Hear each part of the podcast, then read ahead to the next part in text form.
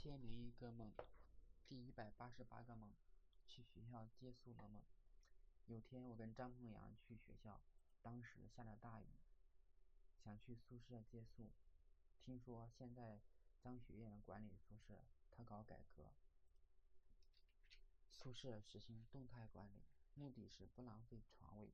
听说学校大概有三万多张床床位，据说这种办法还要去外校推广。所以我们没有地方睡觉，只能离开宿舍。但是大门已经顶上了，门后放了很多共享单车，大概宿舍的空闲位置变成了共享单车的停车场。感觉学校简直是节约到了极点，没办法，只能搬开单车出了门。但是却为住的地方发愁，我也不好意思再去张平阳家里。还好张提议去喝酒，不过已经是凌晨了，喝酒打发时间也不错。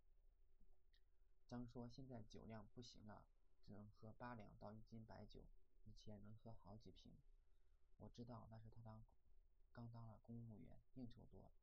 张说：“喝酒最厉害、最厉害的还是刘军。”听到他提起刘军，我有点不太高兴。不过他大概他不知道我和刘的事情，我只能敷衍说：“是啊。”后来我们来到一个餐馆，虽然是凌晨，餐馆却很热闹，只不过最多的是路面。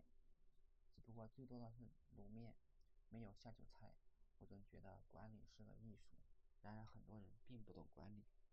人家都说不想当将军的士兵不是好士兵，我却觉得让不适合当将军的士兵当将军才是企业管理的失败。管理不是说老板让干什么就干什么，关键是弄弄明白老板的意图，起到承上作下、承上启下的作用，要不然。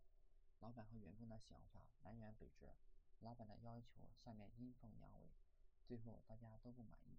张学院好像是本科班的辅导员，当时他刚毕业就当了辅导员，在梦里他大刀阔斧的改革，让人觉得图具形式，对学生来说一点也不实用，居然还要去外校推广，岂不是小兵当了将军？